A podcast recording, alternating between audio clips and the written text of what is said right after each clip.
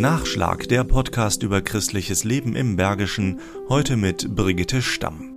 Also die Unterstützung ist für mich eine wirklich echte, ehrliche Herzensangelegenheit, weil ich auch diese Dankbarkeit gesehen habe und insofern würde ich das halt immer wieder tun. Guido Korn, Geschäftsführer einer großen Kölner Handelskette, hat für den Tagestreff des Netzwerks Wohnungsnot Rheinberg eine neue Küche gespendet. Gemeinsam mit befreundeten Mitarbeitern einer Möbelkette.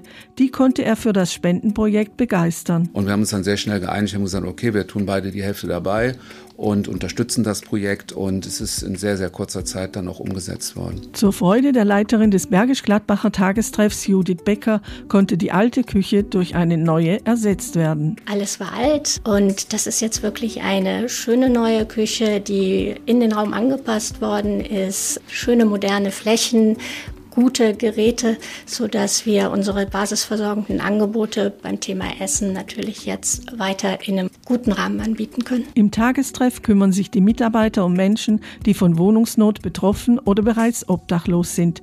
Sie können sich dort tagsüber viermal die Woche aufhalten. Wir haben basisversorgende Angebote. Das bedeutet, es gibt zweimal die Woche ein Mittagessen. Wir haben Getränke. Wir haben die Möglichkeit, dass die Menschen, die zu uns kommen, waschen können, ihre Wäsche trocknen können. Und wir haben auch Dusche. Und wir haben einen PC-Arbeitsplatz, damit auch ein digitaler Zugang für die Menschen möglich ist. Es gibt keine staatliche Regelfinanzierung für den Tagestreff. Das bedeutet, man ist tatsächlich auf Eigenmittel der Träger, also von Caritas Caritas und Diakonie angewiesen und auf Spenden. Dazu die Leiterin des Netzwerks Wohnungsnot Rheinberg, Judith Becker. Die Menschen, die zu uns kommen, befinden sich finanziell in einer sehr prekären Situation. Da ist unser Hilfeangebot, gerade auch die basisversorgenden Angebote neben der Beratung, wo natürlich unser Schwerpunkt in der Hilfe liegt, etwas sehr Wichtiges. Und wir können es halt nur leisten, wenn wir den monetären Rahmen dazu haben. So eine Küchenspende ist also eine großartige Sache.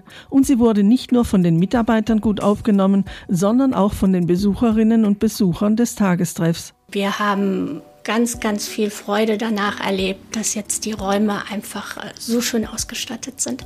Etwas so Schönes in ihrem Alltag zu haben, das ist keine Selbstverständlichkeit für Menschen, die in Wohnungsnot sich befinden. Nachschlag Christliches Leben im Bergischen ist ein Podcast des katholischen Bildungswerkes im Rheinisch-Bergischen Kreis. Mehr Informationen unter www.bildungswerk-gladbach.de